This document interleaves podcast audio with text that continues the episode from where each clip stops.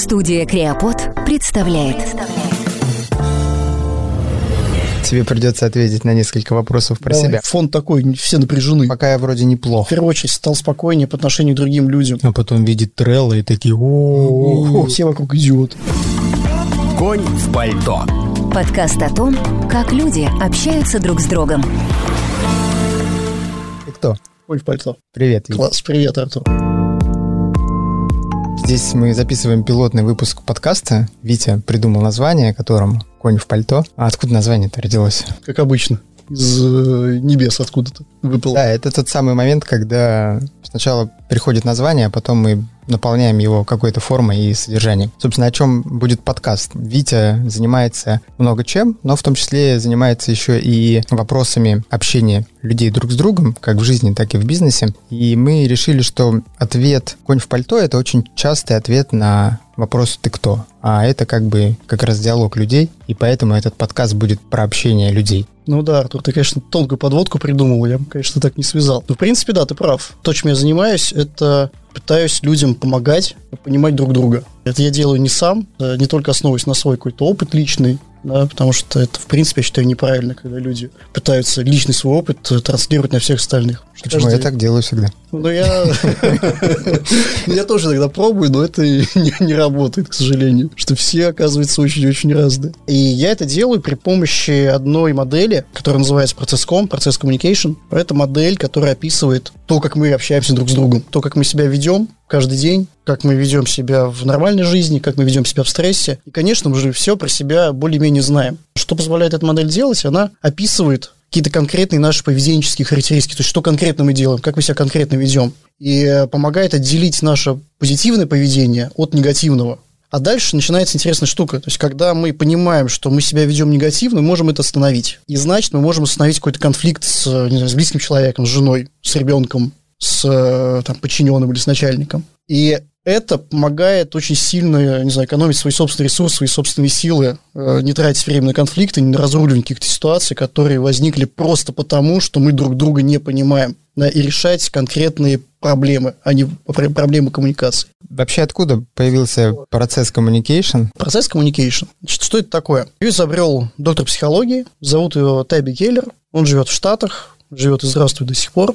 И история такая. Вот этот человек, он э, где-то в 70-х годах написал научный труд, который там условно называется «Мини-скрипты», в котором он описал, как люди себя ведут в стрессовых ситуациях. У него есть шесть типов, это шесть наборов паттернов поведения, и эти паттерны описывают нас в состоянии окей и в состоянии стресса. Они также описывают наше поведение при переходе вот из этого состояния «я окей» в состояние неокейности, когда мы начинаем вести себя не очень адекватно там, с точки зрения других людей. Когда это чпок и все. Да, чпок и все. А Понеслась. чпок э, происходит для нас совершенно... гнев, да, пошел. Да, да, да, да, да. А для нас это происходит совершенно незаметно. Потому что для нас-то кажется, что все нормально, это там другие идиоты. Ну, там у каждого свои сценарий стресса, я про это расскажу. И для нас переход из этого состояния окей в не окей, он происходит очень естественно, очень автоматически, потому что это мозг. Да, мозг работает, он как бы ленивая сущность. Он э, пытается максимально экономить ресурсы, да, и когда что-то там случается, он чик встает на свои рельсы какие-то определенные, и по ним дальше идет. Вот эта модель, она позволяет этот момент фиксировать, фиксировать для себя в первую очередь. Потому что в первую очередь модель все-таки про нас самих. И э, она помогает нам понимать, что с нами происходит. А вторым шагом, когда мы уже понимаем, когда мы адекватно, когда нет, это помогает и налаживать коммуникацию с другими людьми. Есть всегда начни с себя. Это правило железное. И таким образом, у него есть шесть типов. У каждого есть свой набор поведения, свой, свои характеристики, как они себя ведут в э, стрессе и в нормальной ситуации. Характеристики – это речь, какие слова мы говорим, и невербалика. Что у нас происходит с тоном, что происходит с жестами, с позой. И эти вещи, они наблюдаемы. Если вы знаете эту модель, вы можете, наблюдая за человеком, не то что наблюдая, там вот сидеть и смотреть ему в глаза. Нет, просто общаетесь с ним, как обычно, но вы можете ловить вот эти маркеры да, когда человек переходит в состояние стресса. То есть теоретически, зная эту модель, я могу тебя как тренера обмануть жестами. Э, Теоретически Под- да. Некие Теоретически да. Теоретически да. На практике, э, еще раз, когда ты свалишься в свой стресс, будет все очень очевидно. Или когда я, там даже я тренер, да, и любой тренер по этой модели, э, он все равно стресс переживает, он никуда не девается. Сзади тебя кто-то стоит. А, ну это нет, это не катит. У меня другой стресс. Как вы понимаете, к какому типу относится человек? Как мы понимаем, Когда мы работаем с людьми на тренинге, перед тренингом люди заполняют опросник. Минут 40 это занимает, там порядка 45, 45 вопросов. вопросов. 45 да. вопросов, да, спасибо. Я заполнял ее буквально позавчера, поэтому а, ну и как? я помню. В целом интересный эксперимент. Есть вопросы, на которые не предложено подходящего ответа, но там приходится выкручиваться и выбирать наиболее подходящие из наименее подходящих.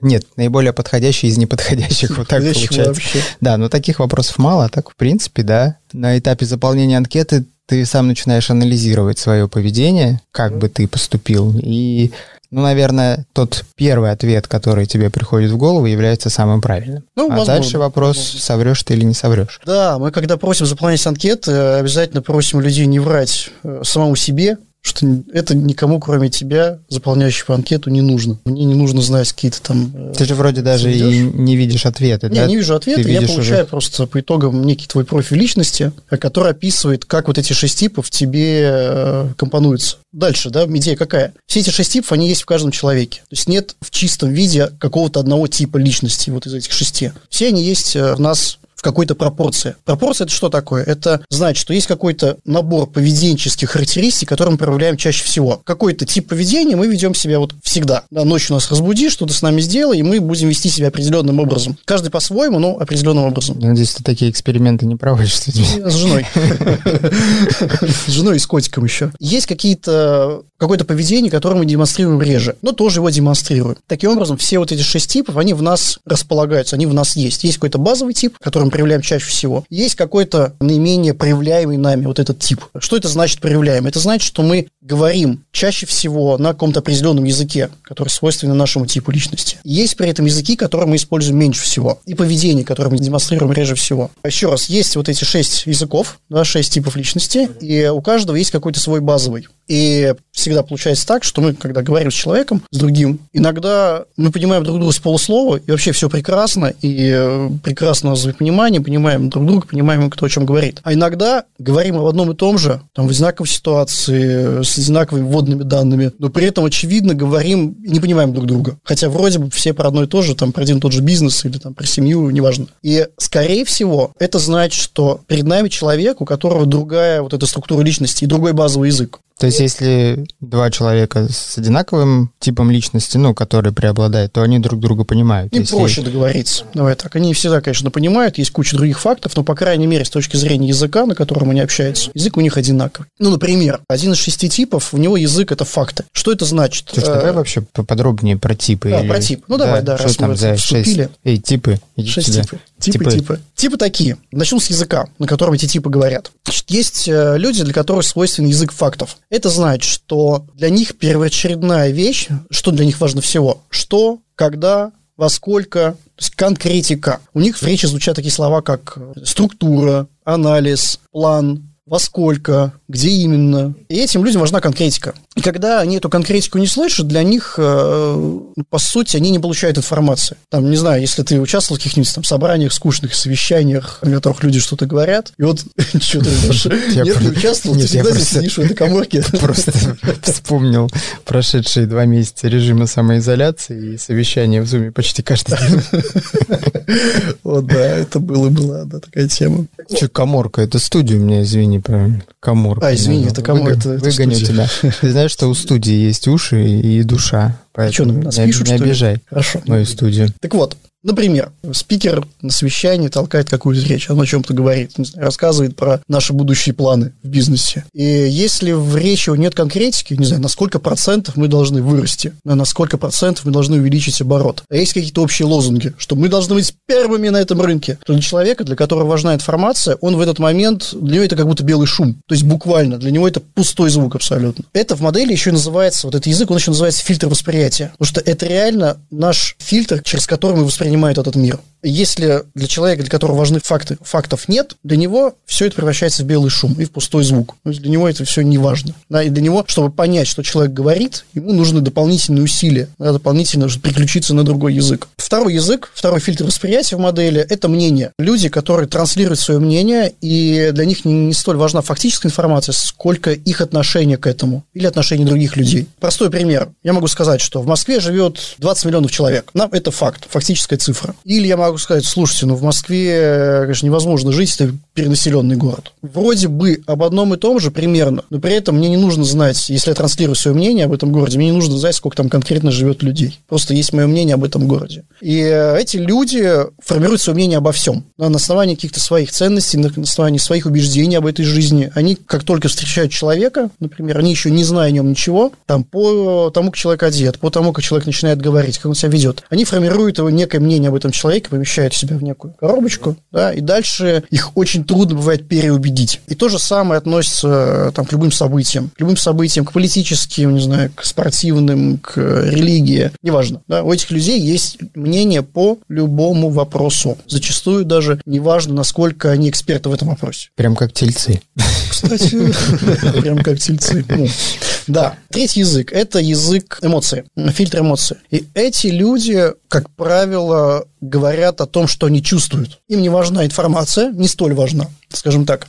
Им не столь важно мнение, им важно ощущение. И когда они говорят, э, в речи это прозвучит так, например, там, мурашки по коже, да, мне холодно, а я так чувствую. к численности населения города Москвы, как это прозвучит? Не знаю, надо подумать. Меня не могу беспокоит, меня беспокоит, сколько людей в этом городе. Да, например. Я испытываю чувство тревоги. Например. От перенаселенности этого мегаполиса. Мне немножко грустно, что приходится столько добираться до работы. Столько это уже немножко факт, но все равно. Люди говорят вот про свои эмоции, про свои чувства. Я вот сейчас начал приводить пример. Ты, если меня слушаешь внимательно, уже, например, наверное, можешь сделать вывод, что для меня язык эмоций, он сложноват. Про факты я легко нахожу пример, потому что это мой выход, а это мой кто базовый по, язык. По, по вот это? Ты... Это мой базовый язык. А. Вот факты, да, факты – это мой базовый язык, на нем проще всего. Эмоции – это мой последний этаж. Это язык, на котором мне сложнее всего разговаривать. А я бы не сказал. Ну, это прокачка просто. Поехали. Это прокачка, да. Дальше. Четвертый язык – это реакция. Фильтр реакции, и эти люди скорее реагируют на что-то. Да, они реагируют спонтанно, и не всегда задумываясь о том, как они реагируют. И для них тип реакции, они располагаются где-то вот от оси, от, от точки «фу, какой отстой» до точки «вау, крутая вещь, класс, вообще зачет, чувак, классно, ты мне, ты мне нравишься». Вот эти люди живут в этом диапазоне. Нравится, не нравится, круто, не круто. Это их фильтр восприятия. Не, под, подожди, это именно крайняя степень оценки или все-таки там посередине есть, э, ну, так себе, например? Как правило, все-таки они в крайних живут. Вот это для них важно, да, это либо нравится, либо не нравится, либо круто, либо, либо не круто. Если у вас такой руководитель, то вы можете ему долго рассказывать, там, выкладывать PNL, сметы, э, на цифрах что-то показывать, но если ему не заходит, ну, не прет, то ничего не состоится, да, проект не зашел. А если там есть крутая идея, или если вы в продажах работаете, клиент вот такого типа, ему нужна крутая идея. Все, и дальше уже там с деньгами вы разберетесь потом, со сметой разберетесь потом, но если идея вау, если его прет, то считайте, что дело сделано, и вы продали проект. Дальше. Пятый фильтр называется воображаемое действие в модели. Эти люди, как правило, довольно молчаливые, довольно спокойные, не выражают свое мнение, не идут на коммуникацию первыми, чтобы от них что-то узнать, у них нужно спросить. Да, они молчаливы, спокойные, склонны к глубокому анализу, хорошие наблюдатели, но при этом ничего не выдают вовне. И эти люди, у них прекрасное воображение, они могут моделировать любую ситуацию, миллион ситуаций в своем мозгу, и им для этого не нужна какая-то входная информация. Неважно. Они могут придумать все, что угодно. Фантазер. Фантазер, да. Ты меня Это назвал. правда, да. А, крутая фантазия – это прямо их сильная сторона, это их сильное качество. И в речи это звучит так. Человек может сказать, ну, да, я вижу, как это можно встроить в наш проект. То есть они видят, они рисуют себе э, какую-то картину, дальше транслируют это вовне. Очень часто в речи тоже звучит э, слагательное наклонение. То есть мы могли бы поступить таким образом, ну, или мы могли бы сделать вот так. Ну, или, например, много вариантов. Да, всегда много вариантов. И это, кстати, проблема этих людей. Им зачастую очень сложно выбрать. Когда есть выбор, им нужно внешнее участие другого человека, чтобы начать действовать. И это, кстати, что тип личности, для которых основной фильтр восприятия – это действие. Для них главное движуха, для них главное какой-то челлендж. То есть эти люди условно сначала попробуют включить микроволновку, если не включается, попробуют почитать инструкцию. Попробуй сначала прийти к действию, прежде чем что-то изучать. собрать шкаф из Икеи, да, потом, а потом посмотреть, как это нужно. должно быть. Примерно так. Я вот всегда читаю инструкцию, кстати, перед сборкой. Для меня прям даже, чтобы прикрутить ножку к столу сначала, что там. Ну да, поэтому у тебя дома мебель кривоватая. Эй, эй, эй. Черт, надо посмотреть. Ладно, шесть фильтров. Факты, мнения, эмоции, реакции, воображаемые действия и действия. Еще раз, все эти фильтры, все эти языки, мы ими владеем да, в той или иной степени. Но какой-то для нас более родной, какой-то менее родной. А на каком-то нам проще, на каком-то сложнее. А это именно вопрос того, как мы рождаемся с каким-то набором, или это вопрос нашего воспитания, взросления, работы над собой? Вот эти Отличный вот вопрос. Вылезают Спасибо они. за вопрос. Таби Келлер говорит, что вот эта наша структура личности, она формируется примерно до 7 лет. Первый вот этот базовый этаж, он, то ли мы с ним рождаемся, то ли он формируется прямо вот в первые какие-то месяцы, как наша реакция на внешний мир. Достоверно неизвестно, потому что, в принципе, корни этой модели лежат в психологии, в трансактном анализе, и это наука, ну, не совсем точная прямо таки скажем, да, и что там с нами происходит с нашим мозгом в детстве, это очень сложный вопрос. Да, есть э, модели, которые это описывают, и в частности, вот Таби Хиллер говорит, что вот первый этаж базовый, он формируется где-то в самом начале. А остальные этажи, вот эти наборы этажей, он формируется примерно до 7 лет. Дальше уже не меняется, а дальше мы с этим живем всю жизнь. Я по своему опыту, у меня сейчас в окружении довольно много маленьких детей, примерно одного и того же возраста, не только моих, важное уточнение. И в принципе это видно. За одним ребенком, ты условно, ты его посадил в какое-то место, и через два часа там же его забрал. То есть он сидит сам с собой, что-то делает, копается с конструктором, ему больше ничего не надо, ему прекрасно. Это мечта каждого родителя. Мечта каждого родителя, да. Действительно, не нужно Но привязывать он потом вырастет. за шлейку. А другой, у другого шило в попе. Да, ему нужна движуха, это вот моя дочка абсолютно. Она носится, бегает, ей важно быть первой, куда-то залезть на какую-то высоту. Она постоянно за собой увлекает каких-то детей, придумывает какие-то новые игры. Дети за ней смотрят, кто-то ведется, кто-то там за ней что-то начинает делать, кто-то, наоборот, сторонится. Видимо, для него это чересчур, too much. И я думаю, что вот это как раз это и есть. Да, вот это вот базовый, базовый язык у каждого разный, да, и это уже наблюдать можно в детстве. А дальше структура личности до 7 лет, и после этого мы с этим живем. Что еще важно, что еще хочешь сказать, прежде чем я начну рассказывать про тебя? У каждого типа, кроме речи, есть вот этот набор вещей, проявляемых через поведение, там жесты, тон, мимика, и есть определенный сценарий стресса. Сценарий стресса, что это такое? Еще раз, это рельсы, на которые становится наш мозг, если что-то не так, да, если он считает, что что-то не так. И каждый тип проявляется по-своему. У каждого типа есть свой очень четкий сценарий стресса, который тоже можно наблюдать через слова, через поведение, через э, какие-то поступки. Стресс в данном случае это не что-то, что с нами случается раз в пять лет, да, это, условно, какая-то трагедия или что-то еще. Нет. Стресс – это когда мы, например, не понимаем друг друга. Когда мы встречаемся с человеком, и этот человек говорит на другом языке, отличного от нашего, для нашего мозга это уже стресс. Потому что он слышит что-то, что для него не очень понятно. И в этот момент может включаться вот этот свой сценарий, у каждого свой. Да. То есть это не обязательно может быть какой-то внешний раздражитель явный, а просто там в мозгу начинает что-то ну, как у нас да, обычно. мозгу щелкает что-то и вперед, да. И это щелкает, оно, это связано, как правило, с э, нашими психологическими потребностями. То есть у каждого этого типа есть свой набор психологических потребностей, которые должны быть удовлетворены. Если они не удовлетворяются, если там, что-то не так, то это вот как раз-таки повод для нас э, встать на эти рельсы стресса. У каждого типа есть там три уровня стресса. Самый первый уровень, такой драйвер стресса, который запускает нашу стрессовую ситуацию. Там второй уровень, когда мы уже по-серьезному начинаем жестить, да, и третий уровень, когда происходит просто разрыв коммуникации, да, человек предпочитает не общаться с другими людьми в силу своих каких-то убеждений. Вот эти три этажа, они у каждого разные. Например, человек, для которого важен язык фактов. Для него первый такой драйвер стресса, он начинает уточнять. Он задавает, задает уточняющие вопросы, которые не всегда заканчиваются вопросами. Ну, например, Артур, слушай, а сколько у нас времени еще есть на подкаст? Потому что мне еще нужно вернуться там на работу, да, и еще я хочу твой профиль объяснить, да, я не очень совсем понимаю, там, сколько у нас есть еще времени поговорить. Ну, и там у тебя еще, наверное, какие-то дела есть, да, и в итоге вот сколько нам, когда нам нужно все это завершить. Ну, понимаешь, да, еще надо доехать до дома и Ага. Все, Артур, жалко, у нас нет видео, потому что Артур твой отключился, в своем часы почесал себя за ухом, видимо, подумал. Дел почти нет больше, да? Видимо, подумал, кого хрена, когда он закончит говорить Понятно, что ты перечислил сейчас те дела, которые тебе нужно сделать. Если тебе их нужно сделать, я останавливаю запись и, и вали. иди, пожалуйста, делай. И вали, и вали. Да. Это а нас того... ограничивает только мое чувство голода. Через час я захочу есть. Прекрасно, прекрасно. Если услышите бу это мой желудок. А, вот это пример того, как а, люди задают вопросы в стрессе. Причем люди, у которых, для которых важна фактическая информация. Я, кстати, задумался о том, что, вот, извини, тебя перебью, ты же человек фактов, и я сразу подумал, нужно тебе какой-то факт дать, чтобы ты успокоился, сказать там 66 минут. Очень хорошее решение, отличное решение. Чувак, ты случайно не тренер по этой модели? Нет. Вот, это, да, правильное решение. Людям нужны факты. У них срабатывает эта история, что я недостаточно четко выражаю свою мысль. Если, с другой стороны, не поступает фактов, они думают, хм, я еще не очень четко выразился, надо, повторю-ка еще вопрос. С другой стороны. И вот эта катушка, она наматывается, наматывается, а другие люди могут сидеть и думать, вот зануда. И начинается, начинается вот эта мискоммуникация. Да, что он мне хочет,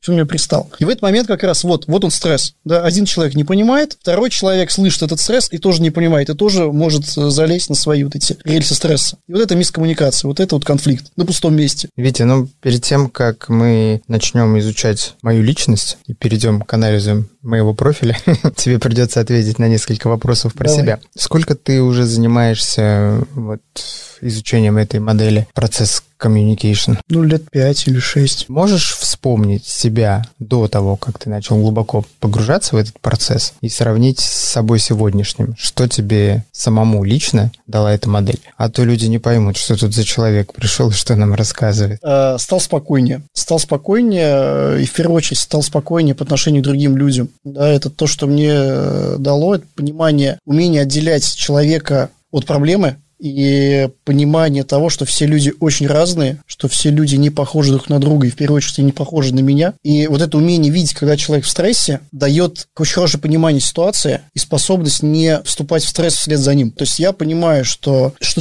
с человеком все в порядке. Просто что-то в данной ситуации послужило спусковым крючком для того, чтобы человек начал себя проявлять не окей. Но на самом деле он нормальный. И на самом деле все мы нормальные. И вот это, наверное, самое ценное, что ты понимаешь, что все люди окей но ты при этом понимаешь, что у каждого человека могут быть ситуации, в которых он себя проявляет неадекватно. Вот это, наверное, самое ценное. И, конечно же, точно такое же понимание про себя. Да, я знаю, что для меня служит стрессом. Я знаю, в какие моменты я могу, там, например, переставать действовать, когда нужно там что-то делать. Я ловлю эти моменты. Я понимаю про свои психологические потребности. Я понимаю, как о них заботиться, общаться с другими людьми, чтобы делать все свои проекты. А это дает энергию, в первую очередь. Что, конечно же, стрессы никуда не деваются. Стрессы никуда не деваются, они все время с нами, все время остаются, но я научился ими управлять, и это круто. Это именно управление стрессом, а не возможность э, максимально снизить количество стресса в общении с людьми. Наверное, то и другое. Потому что, когда я говорю про себя, то я могу ловить все стрессовые ситуации и их вовремя гасить ну, условно, не выплескивать на человека, на там, прожить их быстренько в голове и как бы, проехать и уже общаться дальше конструктивно. Поэтому это и управление своим стрессом. И э, вторая часть – это про общение с другими людьми. То есть я могу понимать, когда человек в стрессе, и попробовать вывести обратно в конструктив. То есть дать ему то, что ты мне предложил 10 э, минут назад, дать какой-то факт, да, если я вижу, что человеку этого не хватает. Или выслушать его мнение и поговорить с ним. Или сказать, а, классно, супер идея. Просто подумал, есть э, список 10 вещей, которые, ну, это глупые вещи. У тех людей, у которых есть воображение, они поймут эту шутку. Да? 10 вещей, которые каждый человек должен сделать в жизни. И там, я помню, только две самые характерные. Это нанять двух частных детективов, следить друг за другом и подкупить двух боксеров проиграть раунд. Вот. Мне кажется, есть третья вещь, это взять двух тренеров процесс communication, дать каждому задание довести другого до стресса. И они там будут рубиться. Ну ладно. Что, давай, может, обо мне поговорим? Вот скажи, мы с тобой знакомы примерно лет пять, где-то так. Около того. Твоя характеристика меня до того, как ты получил данные анкеты, которые я заполнил два дня назад, насколько совпало? Ну, совпало почти полностью. Все, конечно, я сейчас могу сказать все, я что буду, ты меня не проверишь. А случалось так, что люди заполняли анкеты, ты получал характеристику, но при живом общении получалось, что ну, человек ну вообще не такой? Прям вообще не такой, нет, не случалось. Я, конечно, не всегда могу точно определить потребности человека. На самом деле очень сильно зависит от того, насколько плотно с человеком общаешься. Вторая сложность, сложность работы с этой моделью, нужно заставлять себя обращать внимание не только на слова, а обращать внимание на невербалику да, и видеть человека в стрессе. Потому что слова проще всего выбрать те, которые там, человек хочет услышать. Я могу на словах сказать, что я очень волнуюсь, да, что что-то не так делает, например, но при этом этого не чувствуя. И для человека, для которого там эмоции будут важны, они это услышат, эту фальш. Да, а для человека, для которого не важны, это будет просто слова, которые... Есть еще один тип личности, который для меня довольно сложен к распознаванию, для которых фильтр основной – это фильтр действия. Эти люди, они очень хорошо адаптируются вообще к ситуации, к другим людям, к э, разным типам личности. И благодаря там, своему шарму, благодаря тому, что они могут, действительно чуют, понимают, как людей вовлечь в процесс, как с ними общаться интуитивно. Иногда э, их бывает сложно распознать. Но при этом всегда есть некие типы, некие маркеры, которые вот ни, ни с чем не спутать. Например, ты, Артур, э, любишь шутить. Не, вообще не смешно периодически. Но это из тебя просто... Я беру количество. Берешь количество, да. Дальше есть статистика, и одна из ста шуток устреливает. Для тебя это вообще не напряжно. Да, и для себя это как фонтан, просто брызжет во все стороны, и это свойство, которое нельзя спутать ни с чем. Да, это прям вот характеристика очень одного типа личности, очень конкретного типа. Или, например, есть люди, которые, люди в стрессе начинают атаковать других людей да, очень жестко и очень, там, очень настойчиво. Это тоже очень яркая характеристика определенного типа. Прикольно, если эти две характеристики являются главенствующими в личности, и он, короче, начинает на стрессе человека давить шутками. Кстати, знаю одного такого. Знаю одного такого. Убил юмором. Убил юмором напрочь. Так что в своем случае это было довольно просто, довольно яркий представитель своего типа. Что за тип-то? База для тебя – это реакция. Ага. Модель называется бунтарь. Бунтарь это вау, да, это, это шутки, это энергия, это движняк, это... Знали бы вы, ребята, как я к вечеру устаю. Шутить. Но у тебя фаза сменилась, да, у тебя психологические потребности другого типа уже. Какое-то время назад, модель не говорит, когда это произошло, но это произошло, да, то есть для тебя уже не столь важна потребность этого типа в постоянной реакции, да, для тебя важна там другая, другая история. Вот, но вообще, э, когда-то, видимо, судя по твоей базе, для себя было сверх необходимо быть в, может быть, в центре внимания, сверх необходимо было, чтобы вокруг тебя людям было весело, чтобы был фан, чтобы была движуха, чтобы было веселье. Я радиоведущим работал. Точно. Надеюсь, не новостной станции, не на эхо Москвы. Нет, нет. И это прям потребность людей, да, э, веселиться, устраивать вечеринки, э, какой-то движняк, рассказывать анекдоты. И люди вот с базовым типом бунтарь, знаю, там, если на вечеринке стоит человек, а вокруг него толпа и все ржут, значит, вот сто процентов может быть уверенным, что это человек, у него вот база бунтаря. Для них это естественно. Дальше. Следующий этаж твой, следующий тип для которого тебе очень органичен, это тип душевный, и это эмоции, это фильтр эмоций. И это тот тип, с которым у тебя сейчас связаны твои психологические потребности. А вот это изменение, оно, скорее всего, произошло с каким-то стрессом в жизни. Я не знаю, с каким, это тебе знать, и не обязательно это сейчас вот озвучивать сюда микрофон. Ты имеешь в виду просто изменение или именно стресс в негативном стресс плане? В, в данном случае стресс, скорее, все-таки в негативном. Угу, интересно. Ну глобальный? Я женился. Черт. Это точно будет выглядеть ребенок. Черт. Столько негативных вещей. Все-таки любые изменения, они так или иначе негативны для нас. Нет, я не про оценку самого изменения, а про причину. Это может быть сильные эмоции положительные, как рождение ребенка, Угу. Или это Могут обязательно быть. должен быть э, стресс в плане негативного чего-то? Давай так, вот в модели стрессом является то, что идет в разрез с нашими психологическими потребностями. Угу. Ну, понятно. Сильное, не знаю, эмоциональное переживание. Ну, да, да. То есть сильное что-то, что выбивает нас с колеи. Это может быть и негативное, это может быть какая-то позитивная история. И поэтому твои потребности сейчас – это эмоции. Как мне сейчас удается общаться с тобой абсолютно не эмоциональным человеком? Ты, видимо, хорошо зарядился дома. Хорошо зарядился дома с женой и с ребенком. Когда я уехал сегодня из дома, они все спали. Чувак, я не знаю про твои отношения, что с тобой происходит. Давай так. Ну ладно, поехали, да. Да, да, да, да, да. То есть э, потребность э, в принятии тебя как человека и потребность в том, чтобы тебя любили и чтобы все вокруг друг друга любили. Ну да, почему нет? Да, почему нет, действительно. Парфюмер, финальная часть. Не помню. Ладно, неважно. Съели они, говорят его. А съели его? Да в процессе всеобщей урги. А, точно, точно, вспомнил. Дальше у тебя по степени убывания. Вот так вот выглядит такая картинка. Жалко, что он без видео. Следующий – это логика, это факты. Следующий мечтатель – это воображаемое действие. Деятель – это действие. И упорный – это мнение. Вот это такая получается пирамидка. Дай посмотрю. Смотри. Пирамидку. Смотри, пирамида. У тебя даже цветной принтер есть. Ты продолжай, я пока А, почитаю. да, извини, пожалуйста. Э, так вот, что это значит? Последний этаж у тебя – это этаж упорного, и там фильтр мнения. Это значит, что, скорее всего, у тебя могут быть сложности с э, людьми, которые очень яростно транслируют свое мнение. Да, тебе с ним, может быть, просто некомфортно, да, и, может быть, э, может не получаться находить общий язык. Я просто не спорю с такими людьми. Да,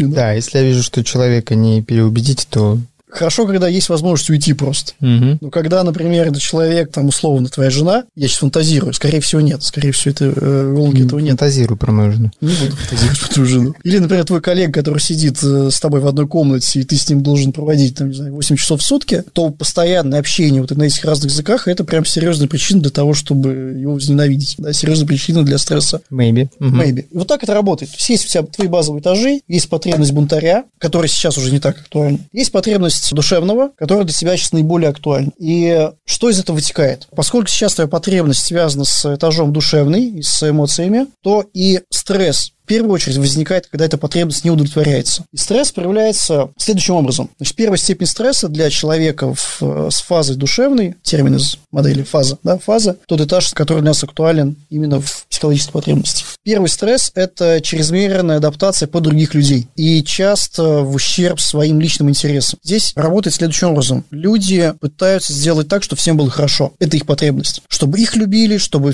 там в семье был мир, чтобы никому не навредить, чтобы всем было удобно. И очень часто это может проявляться именно в стрессе, как э, то, что человек наплюет на свои интересы, лишь бы другим было хорошо. Ну, например, моя теща, она, прежде чем что-то просить меня сделать, например, там нужно съездить к бабушке. Это выглядит следующим образом. Витя, а какие у вас планы выходные? Что вы делаете? А вы никуда не собираетесь вообще? А, ну, а что там? А, а, там Аня как? А Майка чего? А вы там никуда не собираетесь ехать? А к бабушке не хотите поехать? Я как бы знаю уже эту особенность, и я терпеливо жду, когда она перейдет уже к фактам, да, что нужно конкретно, да? Мне это не нужно. А для нее важно, да, потому что она в своем понимании, она беспокоит меня своей просьбой. Ей не очень хочется, чтобы я был обеспокоен, да, и поэтому она вот таким за 100 километров начинает под- подруливать. Или, например, э, человеку, может быть, там неудобно, душно, да, в помещении, но там все работают, да, здесь еще несколько человек, и человек, переживая, что другим будет холодно, он там может не открывать окно, например, и сидеть, страдать, там, потеть и умирать, да, пока ему дурно не станет. Ну, это такие прям самые примитивные примеры, но принцип понятен,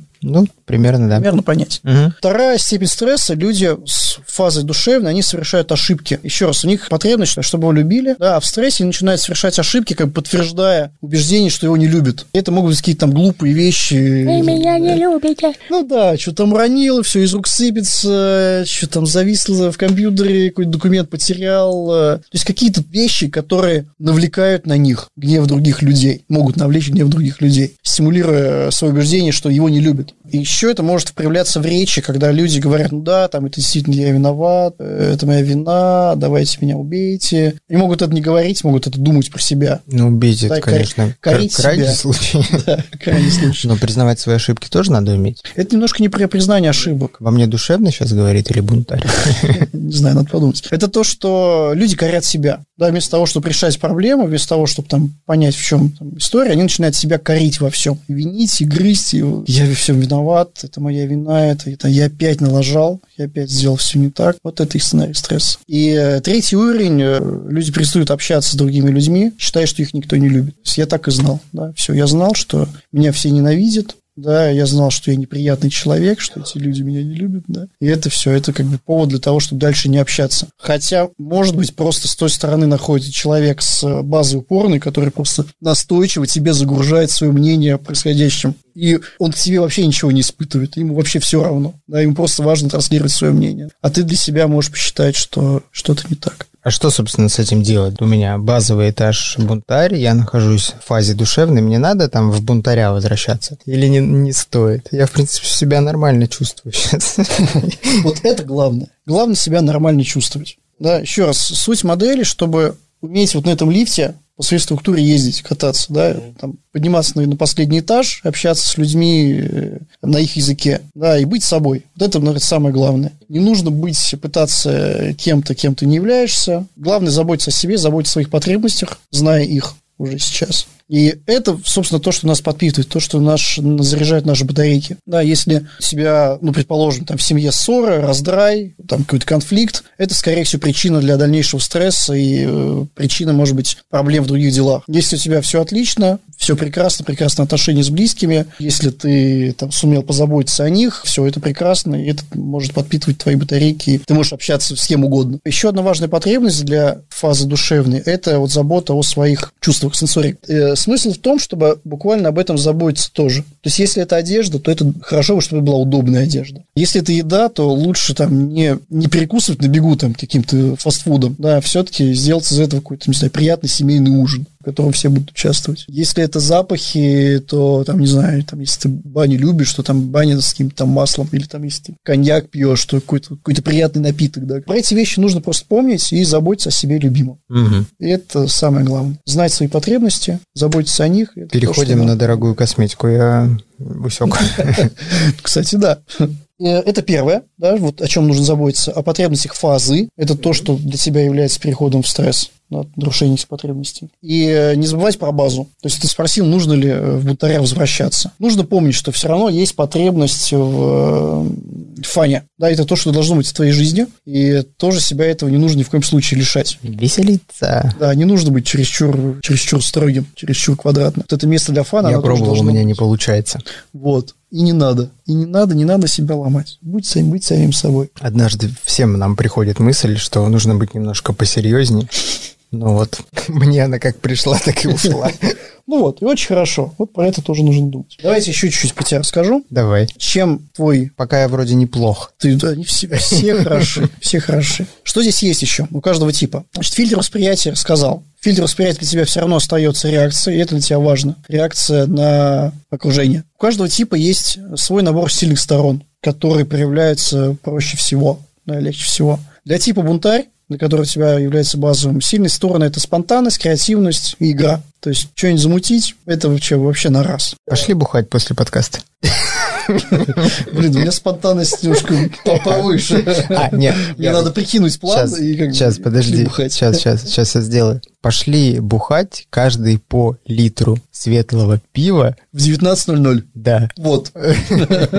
Это лучше. Это лучше. Сильные стороны типа душевный, там, где у тебя фаза, это сопереживание, это чувствительность, это отзывчивость. Да, это то, что тоже тебе дается естественно. По потребности сказал. Да, бунтарь – это контакт, это игровой контакт. Душевный – это личное признание и сенсорик, сенсорные потребности. А слабые стороны есть там? Слабые стороны, по Слабые сути, стороны это- стресс, да, получается, по сути. То, что мы испытываем вот в состоянии стресса, это может быть нашей слабой стороной, над которой стоит работать, которую стоит избегать. Стресс – это стресс. Стресс – это наше неконструктивное поведение. Слабые стороны – это э, мы э, называем слабыми сторонами часто то, чего нам не хватает. Ну, например, у тебя Упорство наверху просто было. или деятель у себя наверху. Ага. Да? Для деятеля, для типа деятеля, важные сильные стороны у него – это обаяние, это находчивость, гибкость, высокая адаптивность к ситуации. И для них, для этих людей очень, как они видят выгоду. Они понимают, как любую ситуацию повернуть там, А, свою это пользу. вот эти, да, пользу ребята? проекта. Мгм. Они классные, да. Да. Они классные. И для тебя этот тип, он у тебя высоко, и ты про себя можешь думать, что, ага, ну вот у типа деятеля вот эти сильные стороны, у меня их нет. Вот это ошибка. У тебя эти стороны тоже есть, просто нужны усилия дополнительные, чтобы их включить. Может быть, более будет понятен пример. Там есть люди, которые про себя говорят, что, блин, я вообще не умею ни хера планировать, не умею, не люблю, какой календарь. Вообще не не буду этого делать никогда в жизни. А потом видит Трелла и такие, о Да. Вот это борды, тикеты, это все мое. Вот это отмазка. Это реально э, вот маска и процесс кома эти- этой отмазки лишает. Мы все умеем делать все. Просто на что-то нам нужно больше энергии, на что-то меньше. У нас, конечно, есть слабые стороны. Каким-то людям действительно сложнее планировать, чем всем остальным. Но Слушай, а кто лучше всего планирует из этих типов? факты, те, которые логики, у них вот нарисовать структуру. Я столько блокнотов начинал вести в своей жизни. Многие с 1 января или с понедельника, но вообще не, не мое. Значит, э, может быть, какой-то есть другой способ. Трелло. Ты в Трелло живешь, да? Жил раньше. Жил раньше. Ну вот, поэтому э, модель не описывает слабых сторон, модель описывает те типы, в которых нас мало, условно, и те сильные стороны, которые нам сложнее включать. Ведь, ну, спасибо, что ты мне рассказал про меня. В принципе, да, во многом э, эта история правдива и совпадает с моим внутренним ощущением себя. Я все-таки не пойму, что мне дальше вот с этим всем делать, с этой новой информацией. С этой информацией сделать можно следующее. Во-первых, ловить себя на стрессе. да, понимать, когда ты в стрессе, начинать себя. И пытаться сохранять вот эту ну, позитивную коммуникацию, да, пытаться этих рельсов стресса слезать и э, общаться с человеком на его языке. Да, и это то, что позволит, скорее всего, отрулить большинство вот этих вот недопониманий. С женой, на работе, с ребенком, неважно. Второе, что можно сделать, это пробовать определять людей, которые рядом с тобой. Да, пробовать их слушать, пробовать э, определять, какие слова они используют, в каком языке они говорят, и учиться говорить с ними на их языке когда это необходимо. С этого можно начать. Если слушатели все-таки услышат этот подкаст и их заинтересует вся эта модель процесс communication, они захотят более глубоко погрузиться в этот процесс, что им делать, где искать информацию, кого спросить, как спросить? Есть э, сайт processcommunication.ru. Это сайт э, модели общероссийский. Там есть все тренеры, которые этой модели обучают.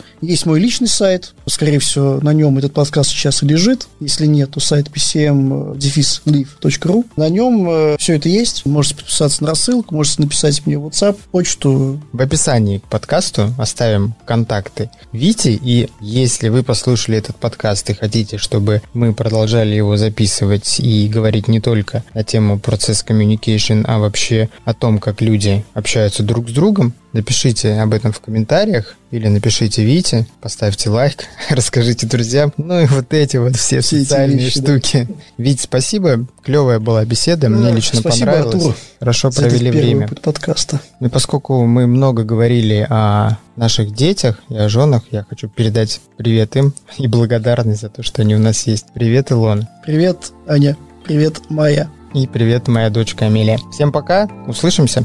Пока.